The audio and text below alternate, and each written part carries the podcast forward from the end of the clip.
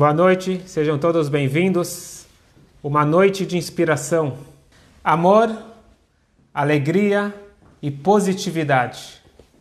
Somente escutar essas palavras já traz um alívio no coração. Faz umas quatro semanas, três, quatro semanas, quando um colega meu dos Estados Unidos, ele postou a seguinte frase no seu Facebook e me chamou a atenção. Estava no auge da pandemia nos Estados Unidos e ele fez a seguinte pergunta: Por que chorar quando você pode sorrir? Essa foi a frase que ele escreveu no Facebook. Para falar a verdade, quando eu bati os olhos, eu achei muito estranho. Que pergunta é esta? Será que ele está sendo insensível com a dor alheia. Mas, como eu conheço esse rabino, eu sei que ele é uma pessoa profunda. Se você ler os textos dele, tem que parar para pensar. Então, essa frase eu também não levei simplesmente como alguém chegou, não sabia o que escrever e escreveu isso. Ele estava numa em uma frase, definindo o que há de mais profundo na nossa vida.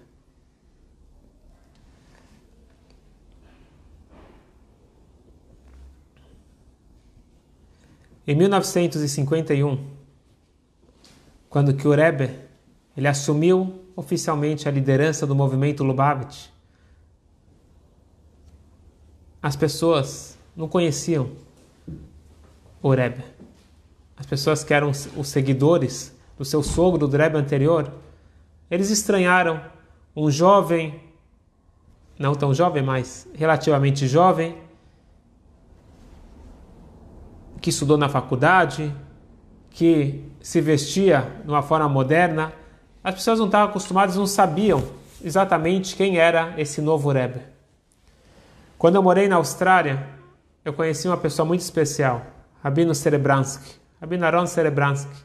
Ele já morava na Austrália na época, 51. E um dos seus colegas nos Estados Unidos resolveu contar para ele quem era esse novo Rebbe. Hoje, a Austrália ainda é muito longe. Agora imaginem, 70 anos atrás, a comunicação. Então ele mandou uma carta. E nessa carta, ele escreveu algo que eu acho que é muito interessante e pode nos ajudar na perspectiva de vida dessas palavras que nós estamos abordando hoje: amor, alegria e positividade. Esse colega do Rabino Serebransky, que morava nos Estados Unidos, Rabino Itche Goldman, eles disse o seguinte: quando eu vejo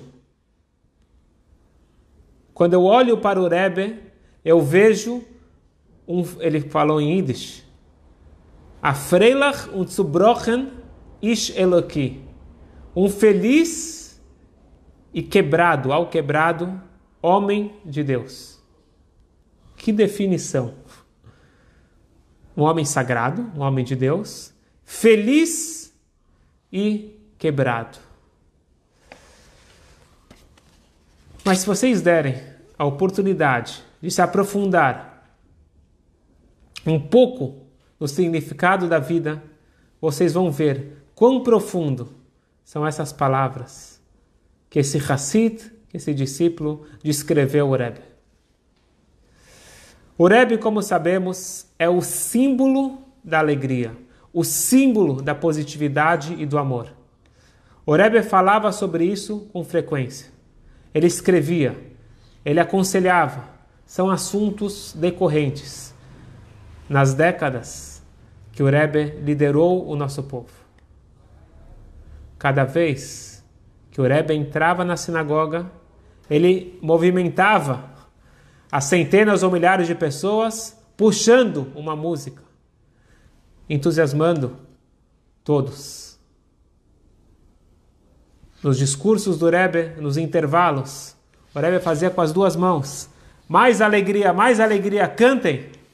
E o Rebbe trouxe essa consciência de um judaísmo vibrante, um judaísmo alegre. Pode ser que hoje em dia já virou comum, mas vale lembrar que o Rebbe assumiu a liderança logo após o Holocausto, onde o judaísmo tinha se tornado algo frio, mecânico, automático, e aquela alegria não existia. E foi o Rebbe que fez renascer essa alegria, esse orgulho, esse sentimento de pertencimento, mas com entusiasmo, com bastante alegria. E o Rebbe colocou essa alegria no coração de milhares, por que não de milhões de pessoas. Mas como foi a vida do Rebbe? O Rebbe teve uma vida fácil? Uma vida tranquila? O Rebbe teve uma vida extremamente difícil. Rebbe nasce em 1902, na uma União Soviética saturada de ódio pelos judeus. O Rebbe observou de perto os pogroms, os massacres. E logo depois da Primeira Guerra, o Rebbe assiste à Revolução na Rússia, na União Soviética, 1917. Ele tinha apenas 15 anos e ele viu de perto o massacre, a perseguição. Poucos sabem, mas centenas de milhares foram mortos entre 1917 e 1921. O sofrimento foi terrível e o Rebbe estava lá de perto ajudando o seu pai, era rabino-chefe. E logo em seguida, ele vê o seu próprio pai ser preso e acabou falecendo no Cazaquistão na perseguição daqueles que roubaram a União Soviética. Trotsky, Lenin, Stalin, que eles tiraram a vida de milhões. E eles perseguiram principalmente os judeus e especificamente os judeus que se mantiveram firmes na sua tradição. O Rebbe vê o seu próprio Rebbe, o Rebbe anterior, que se tornou o Rebbe anterior, que se tornou seu sogro, sendo preso e massacrado. E só por um grande milagre ele foi solto. Ele vê seus mentores, seus colegas serem mortos, sendo enviados para campos de trabalho forçado na Sibéria e outros lugares. O Rebbe então se muda para Berlim, onde ele assiste em janeiro de 1933 Adolf Hitler sendo eleito ele muda para Paris, onde ele fica até que os nazistas invadem Paris. E finalmente ele chega nos Estados Unidos em 1941. Mas a vida do Rebbe não foi fácil. Perdeu um irmão no Holocausto. O Rebbe e a sua esposa não tiveram filhos. Imagine para um rabino, para um Rebbe, não ter filhos. A dor e ele lidou com inúmeras pessoas, com as cicatrizes do Holocausto, a dificuldade dos imigrantes, e carregou nas suas costas a dor e sofrimento de todo o povo e, por que não, de todo o mundo. Mas o Rebbe escolheu ser feliz. E agora vocês podem ver que definição bela aquele homem deu. Quando eu olho para o Rebbe, eu vejo um homem feliz e quebrado. Quebrado, destruído pelas circunstâncias, pelos fatos da vida. Mas feliz por opção própria.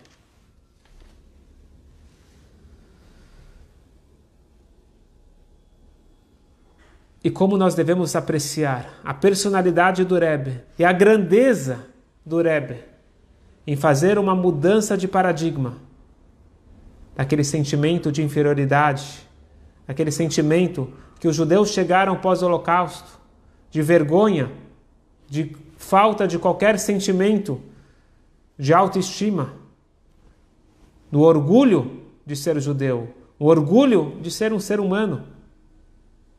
E o Rebbe trouxe essa mudança de paradigma.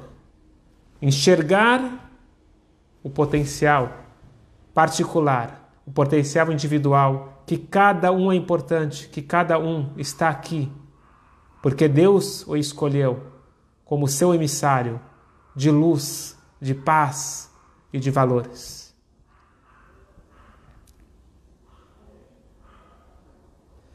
Freddy Hagar, empresário inglês, trabalhava com diamantes.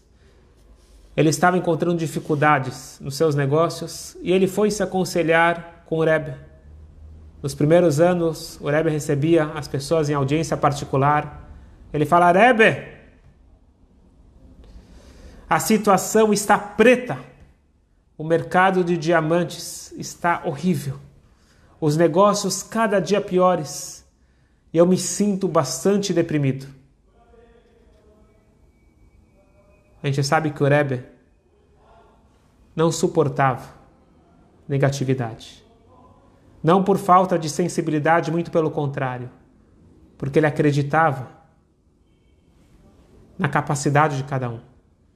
E o Rebbe falou para ele o seguinte: ele surpreendeu o homem a sua abordagem está muito pessimista. Você está sendo negativo. O Rebbe concluiu: Eu quero que você procure pessoas de bom astral, de alto astral, para fazer negócios. E sempre lembre a regra de ouro: Tracht gut, wird sein gut. Pense positivo e vai ser positivo. Muito mais do que enxergue as coisas boas da vida Pense positivo e o próprio pensamento positivo, a positividade, vai atrair as coisas boas.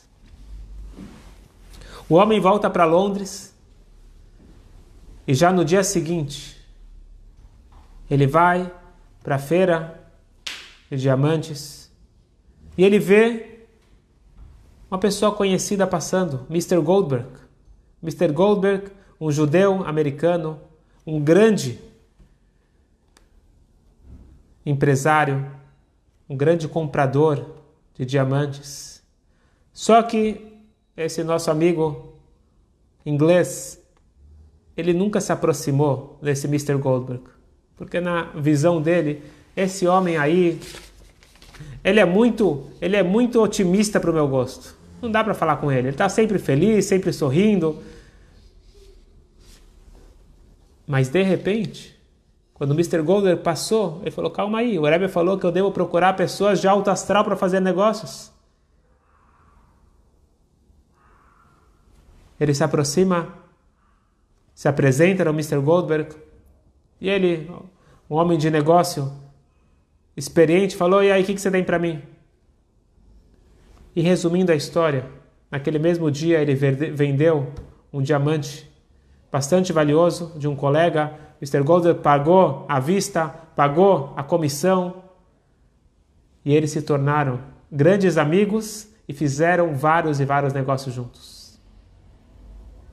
O Rebbe não tolerava pessimismo, porque o Rebbe acredita que cada um tem a capacidade de escolher pensar positivo. E na hora que você pensa positivo, as coisas vão no caminho positivo. Na hora que você acredita em si mesmo, não é orgulho, você acredita que você é capaz de fazer a diferença, de fazer aquilo que é esperado de cada um de nós, cumprir a sua missão. Não tem espaço para esse sentimento de pessimismo, esse sentimento negativo. Eu quero contar para vocês uma história que tem tudo a ver com o momento que os Estados Unidos, em particular, está passando e acabou se espalhando para o mundo todo. Tinha uma mulher de cor na, no bairro do Rebbe. Quem conhece, lá são pessoas, são negros que moram e judeus. Praticamente não tem homens brancos que não são judeus. E uma mulher, ela foi procurar ajuda política do Rebbe. Pediu, o nome dela Shirshley Shilhom. Ela pediu, Rebbe, será que a comunidade judaica poderia me apoiar? E o Rebbe nunca apoiou abertamente um ou outro político, um dos seus princípios que eu acho que são interessantes, mas ele deu uma brachá para ela, deu uma benção. Uma benção que ela tivesse sucesso nas eleições. E não precisava mais do que isso. Uma brachá do Rebbe, e em 1968 ela foi eleita a primeira mulher negra a ser eleita para o Congresso. Grande alegria, grande comemoração, só que obviamente os brancos, naquela época era bem pior do que hoje, os brancos não podiam aceitar uma coisa dessas e eles procuraram como eles poderiam encostar ela. Colocaram ela no comitê de agricultura. Ela ficou furiosa. Ela tinha o sonho de ajudar principalmente os pobres. E de repente colocaram, encostaram ela, ela sabia que estavam botando ela de lado. Um dia ela recebe um telefonema. Aqui é o secretário do Rabbi, secretário do Rebbe de Lubavitch. O Rebbe quer falar com você. Ela foi até o escritório do Rebbe. O Rebbe fala: Eu sei que você está muito triste. E ela, triste não é a palavra. Estou com raiva. Olha o que eles fizeram comigo. E o Rebbe vira para ela e fala: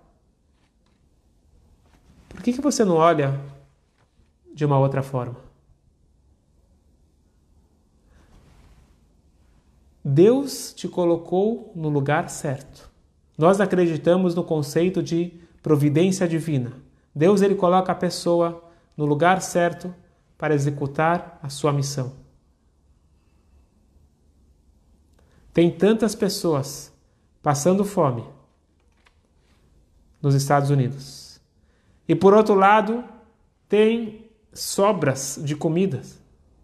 Tem desperdício, tem um desperdício enorme.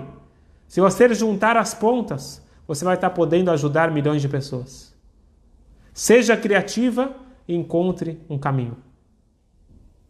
Ela agradeceu o Rebbe, não entendeu muito bem como ela poderia colocar isso na prática. Ela viaja para Washington e lá vai ter a primeira reunião. No corredor, quem ela encontra? Ela encontra um senador, Bob Dole, senador que se tornou famoso, foi candidato à presidência. E ele encontra a Shirley e fala para ela o seguinte: os nossos fazendeiros, eles têm desperdício de comida, eles têm excesso de comida. A gente não sabe o que fazer com isso.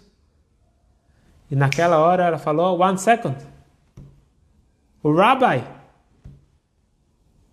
E resumindo a história, lá nasce, para quem sabe, os programas sociais dos Estados Unidos, o famoso food stamp.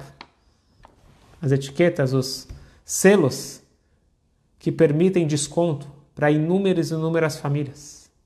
E foi progredindo, progredindo, progredindo. E hoje, 8 milhões de pessoas são beneficiadas desse programa social que nasceu naquele encontro, graças ao conselho do Rebbe. Como que foi dito por um grande político nos Estados Unidos. Se hoje bebês pobres têm leite, crianças pobres têm comida, isso é porque um rabino em Crown Heights teve uma visão. Meus amigos, essa visão mudou o mundo judaico. A gente está vendo agora que mudou o mundo todo. Essa visão de positividade. Mas não é só enxergue o lado cheio do copo. É entender que alegria, positividade é uma escolha. E mais do que uma escolha, é uma obrigação moral. O Rebbe diz que alegria não é uma opção, é uma obrigação. Por dois motivos. Primeiro, com aquelas pessoas que estão ao meu entorno. Cada um que convive com um cônjuge, ou com algum familiar, ou com algum colega depressivo, sabe que isso traz um clima para todo o ambiente. Coloca para baixo. E nós não temos direito de acabar com a alegria alheia. Que nem o Rebbe de Bresla falou uma coisa maravilhosa. Ele disse que a nossa face, a nossa cara, é um domínio público, não é particular. O que acontece dentro do meu corpo talvez seja particular. Agora, minha face é pública. Eu não tenho o direito de estragar a alegria alheia. Então, na hora que eu fico de cara fechada, eu estou afetando o meu entorno. Então, é obrigação moral eu ser alegre. E mais do que para o outro, para mim mesmo. Alegria afeta a minha vida. Eu tenho mais uma razão para sorrir. A alegria ela traz a proatividade. Quando eu estou bem, quando eu estou feliz, tudo vai melhor. Eu me alimento melhor, eu me alimento alimentos mais saudáveis, eu faço exercício, eu trabalho melhor, eu me relaciono melhor. E eu consigo tomar as decisões certas na vida.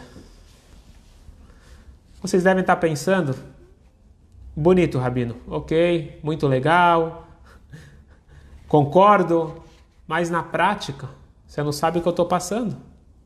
Você acha que é fácil? Em nenhum momento eu disse que é fácil. Em nenhum momento o Rebbe disse que é fácil. Como eu disse, o Rebbe passou pelas maiores dificuldades na sua vida. Mas é possível. Pois alegria não significa viver no mundo da lua. Ser irrealista Alegria é estar ciente dos fatos da vida e escolher ser feliz. E era isso que meu colega estava colocando lá no Facebook. Vocês estão vendo que não era uma frase qualquer. Por que chorar quando você pode sorrir?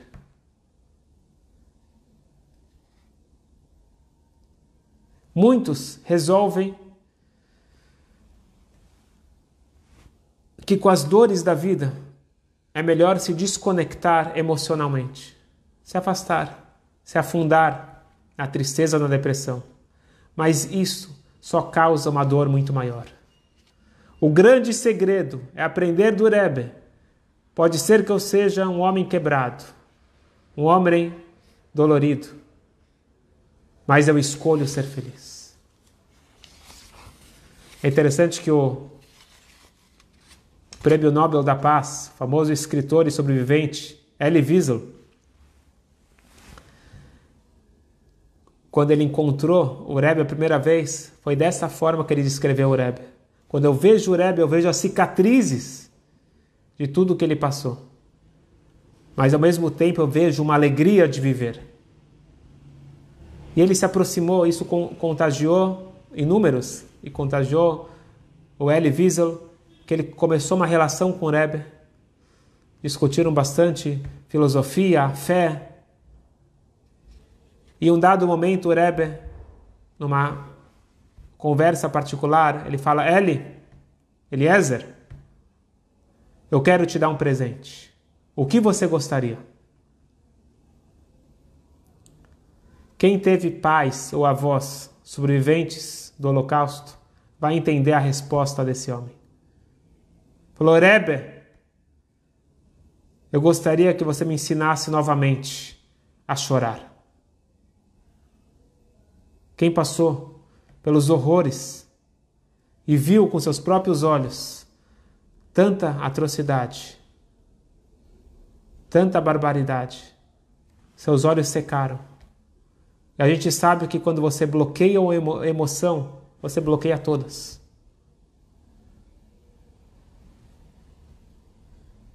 Ele pediu, Rebbe, eu quero chorar.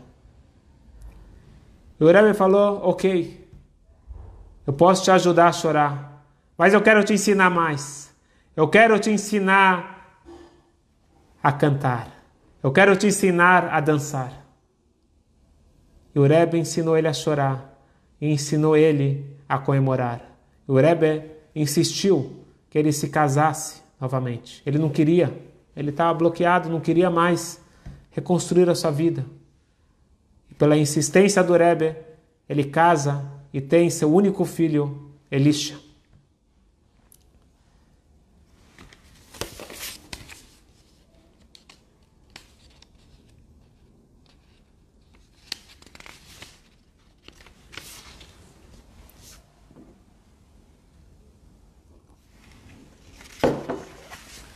E foi isso que este Hassid estava se referindo.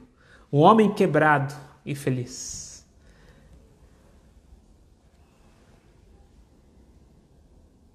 A importância da alegria é algo que nós encontramos nas entrelinhas de tudo que o Rebbe falou.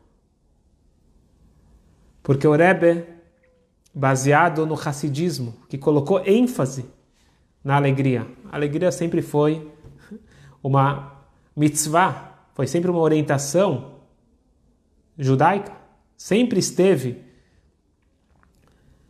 entre nós presente esse conceito, et Hashem besimcha, sirva a Deus com alegria. Mas o racidismo colocou a ênfase na alegria. Como que o Alter Ebe, ele coloca de uma forma muito bela. Ele diz: você tem que observar artes marciais. Eu sempre acho curioso que um Rebbe, no interior da Bielorrússia, no século XVIII, trouxe um exemplo no seu livro magno, o Tânia, de artes marciais. E lá ele diz o seguinte: quem ganha não é necessariamente o mais forte. Não quer dizer que força não é importante, mas a vitória está destinada àquela pessoa que está no estado melhor mental e emocional. A pessoa que está mais feliz, aquela pessoa que está bem consigo mesmo. Essa pessoa normalmente ela ganha, mesmo que seu adversário seja fisicamente mais forte. Então, alguém desanimado, mesmo que musculoso, mesmo que muito forte, ele pode perder a batalha da vida. E é isso que o Rebbe deixou de legado para cada um de nós. A positividade, a alegria, o amor é o caminho para romper todas as barreiras e atingir o máximo possível na minha vida. E alegria, positividade é uma escolha pessoal.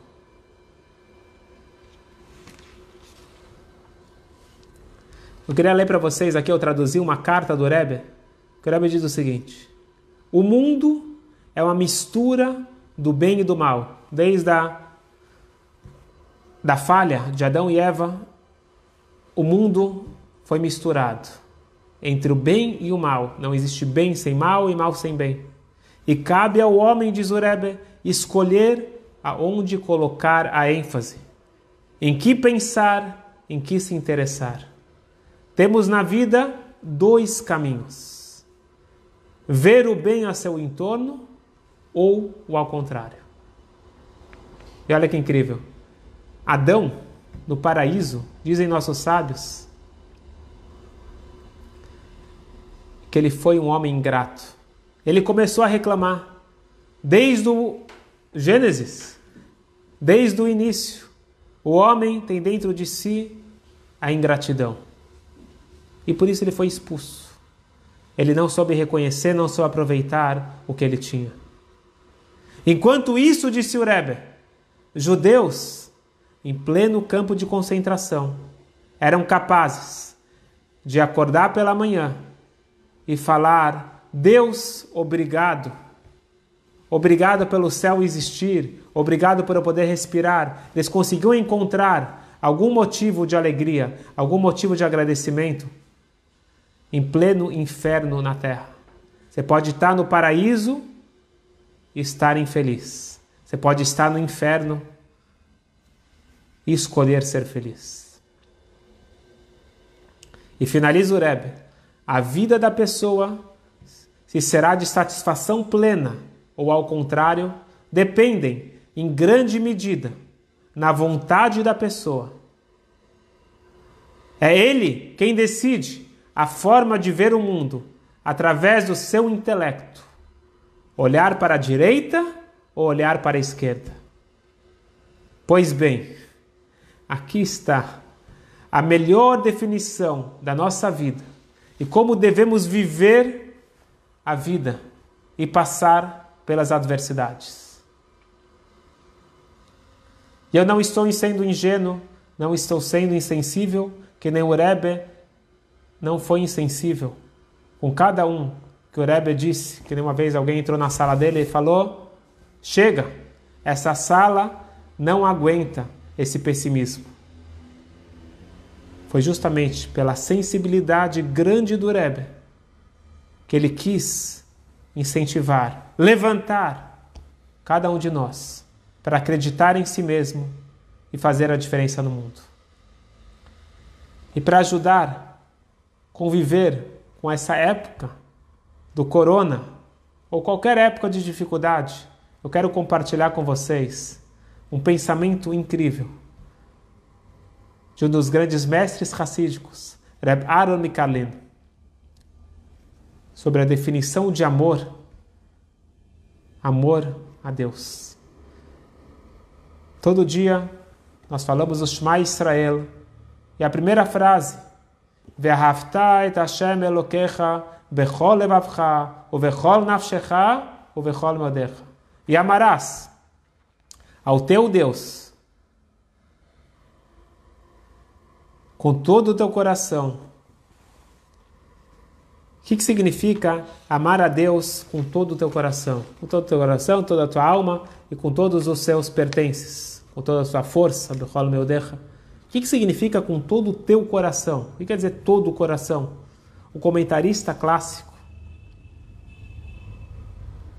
ele traz do Sifri. O que, que significa Beshnei Etzarecha? Com seus dois instintos. Outra opinião, outra explicação, com todo o teu coração haluk alamakom. Que não seja seu coração haluk, em discórdia com o makom. Makom é um apelido para Deus. Certo? Quando a gente fala makom, nós estamos falando aquele que está onipresente, aquele que está em todo lugar, o makom. Aquele que está em todo lugar é o Todo-Poderoso é o Criador, é Deus.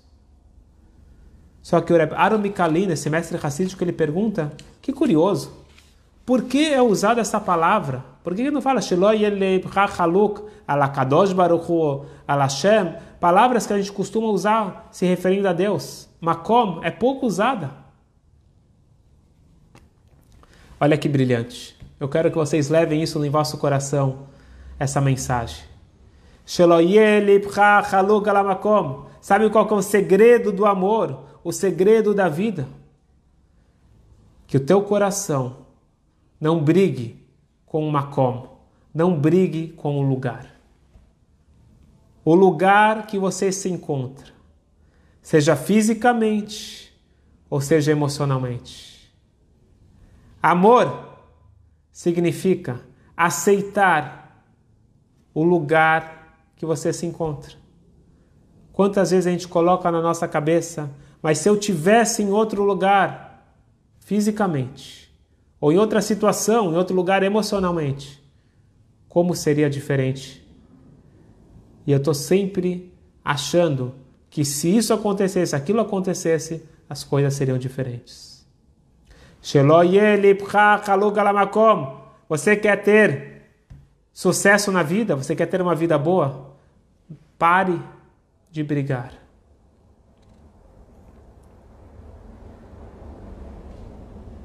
Eu conheço muitas pessoas que me disseram, talvez eles tenham vergonha de falar em público, que a quarentena está sendo ótima para eles. É nessa hora que eles, pela primeira vez na vida, encontraram potenciais desconhecidos. Eles foram forçados a, de repente, perceber que eles tinham um hobby, eles tinham uma paixão e agora estão colocando na prática. Quantas pessoas me disseram, eu percebi que a minha vida não estava boa. Aquela rotina maluca. Para quê? Para que tudo aquilo? Começaram a apreciar a família. Outros começaram a apreciar tudo que a esposa faz pela casa, pela família. Fortaleceu o relacionamento. Eu não sou ingênuo. Eu sei que tem muitas e muita gente que teve efeito contrário. Muita gente que não aproveitou bem e não está aproveitando bem, está com dificuldade. E eu me sinto muito mal por essas pessoas e realmente me sensibilizo por todos vocês. Mas quem sabe? Vamos interiorizar essa mensagem Rebbe Mikalin.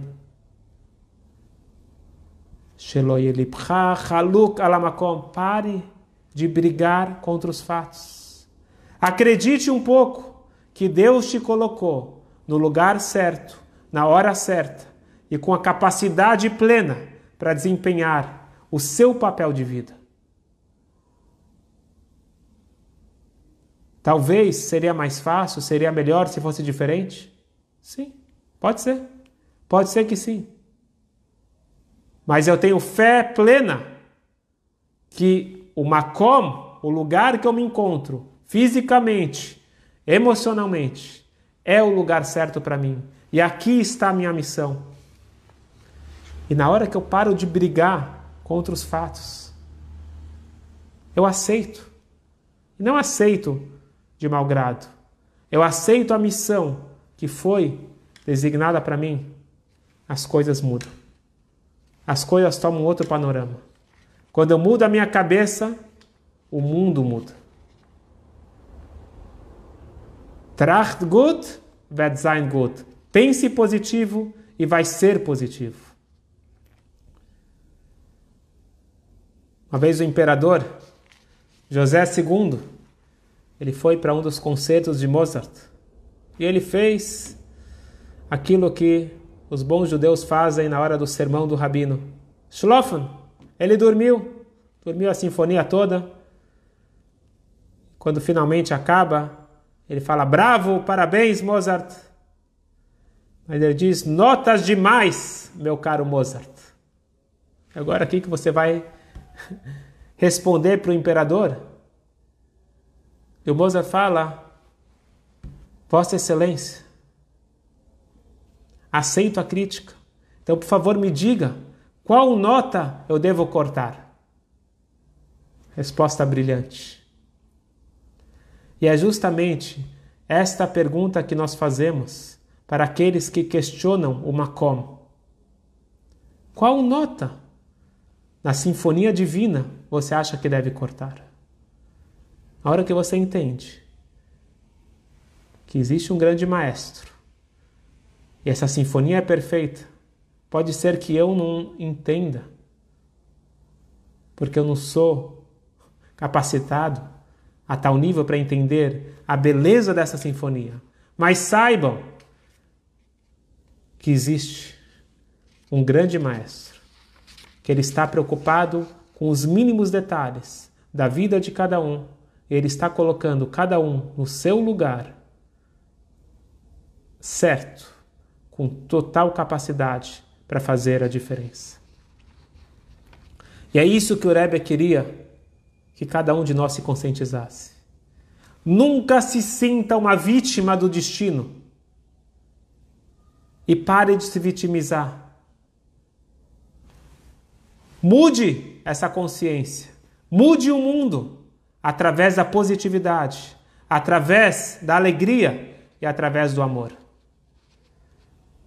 E como disse Henry Ford, se você pensa que pode, ou se pensa que não pode, você está provavelmente certo. O destino está na nossa cabeça. E a grande questão é que muitas vezes nós criamos em nossa mente aquele disco quebrado. Eu não posso, eu não consigo. Temos que mudar esse disco. Isso vem através do estudo.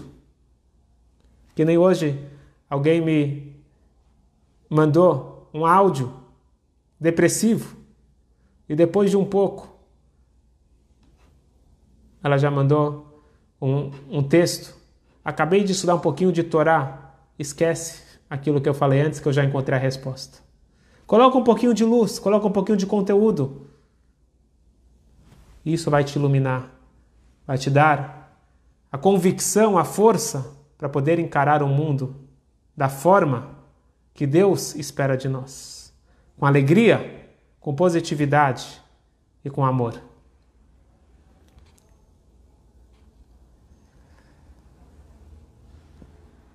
Uma história final. O... Uma vez o Rebbe recebeu um chefe, um editor-chefe de um jornal, jornal menor, e ele era judeu. O Rebbe falou para ele, como ele falava para todo mundo que tinha uma certa influência, aproveite da sua influência, do seu jornal, para passar verdadeiros valores, para passar ética, moral. Você tem uma missão, como o Rebbe ensinou para cada um de nós, cada um, no lugar que ele está, a sua profissão faz parte da sua missão. E o homem falou: Rebbe, nem começa. Nós somos totalmente independentes e completamente objetivos. O Rebbe falou: independente, talvez. Agora, objetivo não existe. Um ser humano puramente objetivo ainda está para ser criado. Cada um de nós, ele tem um viés Pode ser que a gente não tenha aqui nenhuma conspiração, nenhum plano, mas nós somos guiados por aquilo que nós acreditamos. E isso vem da nossa formação, da nossa família, do nosso ambiente, daquilo que nós lemos, sentimos. Cada um de nós, ele tem um viés. E esta é a primeira questão a ser examinada. A minha mente, ela está com viés positivo ou negativo. Ela gravita para a direita ou para a esquerda. E é isso que nós devemos procurar mudar se necessário na nossa vida. Tem um livro maravilhoso, Positive Bias, o viés positivo, a positividade, o viés de positividade com os ensinamentos e histórias do Rebbe. É um livro em português e de tão bom nós estamos fazendo aqui com a leitura da Mônica Bargue, que eu quero agradecer. Ela está fazendo um audiolivro, está gravado. Quem quiser pode acessar no nosso podcast, no SoundCloud. Você pode é só buscar por Rabino Ilan e lá já está quase acabando. Já foram 21 capítulos, mais nove acaba. São pérolas, são histórias e ensinamentos do Rebbe como viver uma vida de positividade. Recomendo a todos a aprender essas pérolas que o Rebbe nos deixou.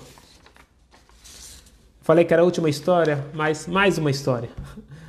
Porque eu acho que quando a gente pode, quando a gente fala do Rebbe, a gente pode passar a noite inteira, dias inteiros falando do Rebbe. Nós estamos nos aproximando da data do seu falecimento, Quarta-feira à noite, quinta-feira, é a data de Gimel Tammuz, 26 anos do afastamento físico do Rebbe, mas espiritualmente, o Rebbe está cada vez mais presente na vida de cada um de nós, dando brachot, dando energia positiva. Basta experimentar para conferir as brachot, as incríveis brachot que vêm de você escrever uma carta e enviar para o túmulo do Rebbe, você estudar os ensinamentos do Rebbe. E uma das coisas nobres que para mim me toca bastante, e eu aprendi do Rebbe, quer dizer, estou tentando aprender do Rebbe, é aprender a valorizar cada um. A sensibilidade e a paciência no momento que você entende que cada um é uma peça única nesse grande quebra-cabeça. O Rebbe, vocês podem imaginar quão ocupado ele era, quão requisitado. Mas o Rebbe nunca interrompeu ninguém. As pessoas vinham, pessoas que eram repetitivas, eles podiam achar que estavam tomando o tempo do Rebbe, mas o Rebbe não só que ele não interrompia, ele tinha plena atenção no que a pessoa estava falando. Inúmeras e inúmeras pessoas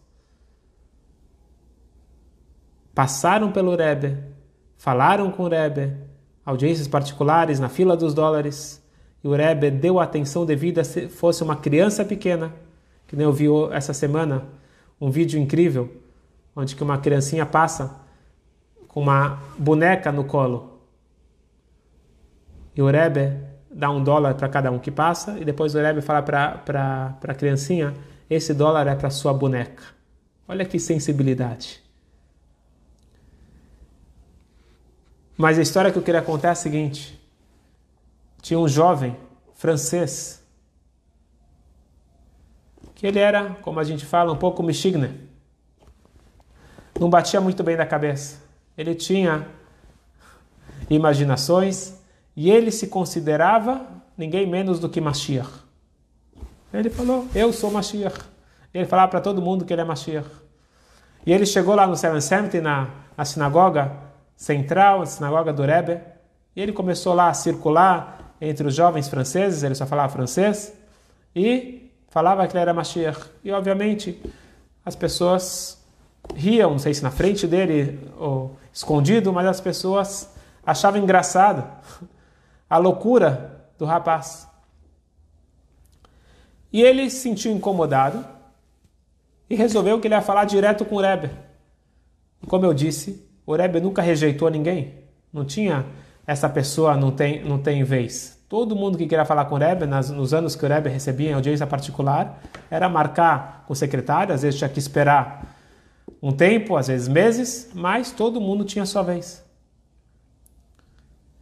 Ele entra na sala do Rebbe, e o secretário do Rebbe já tinha ouvido falar quem era a figura, e está muito preocupado. Ele chamou um jovem francês para ficar do lado de fora escutando. Ele falou: se ele começar a falar besteira, me fala que eu vou lá e tiro ele lá de dentro. O Rebbe falava francês, como eu disse, morou na França. E ele fala: Rebbe, eu sou Mashiach e os jovens estão gozando da minha cara. O Rebbe falou, você é Mashiach? Falou, sim, eu sou Mashiach. E você coloca tefilim todo dia? Não, não, não coloco tefilim. O Rebbe falou, como assim? Mashiach não coloca tefilim? Falou, tá bom. Se para ser Mashiach precisa colocar tefilim, então vou colocar tefilim. O Rebbe continuou. E você come kasher? Falou, não.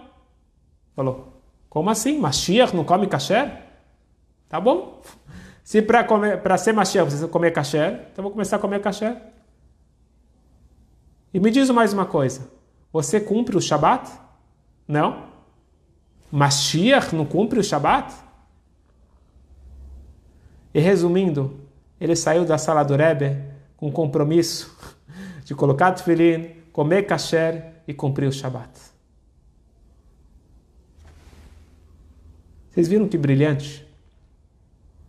O Rebbe podia ser uma pessoa com compaixão, uma pessoa sensível.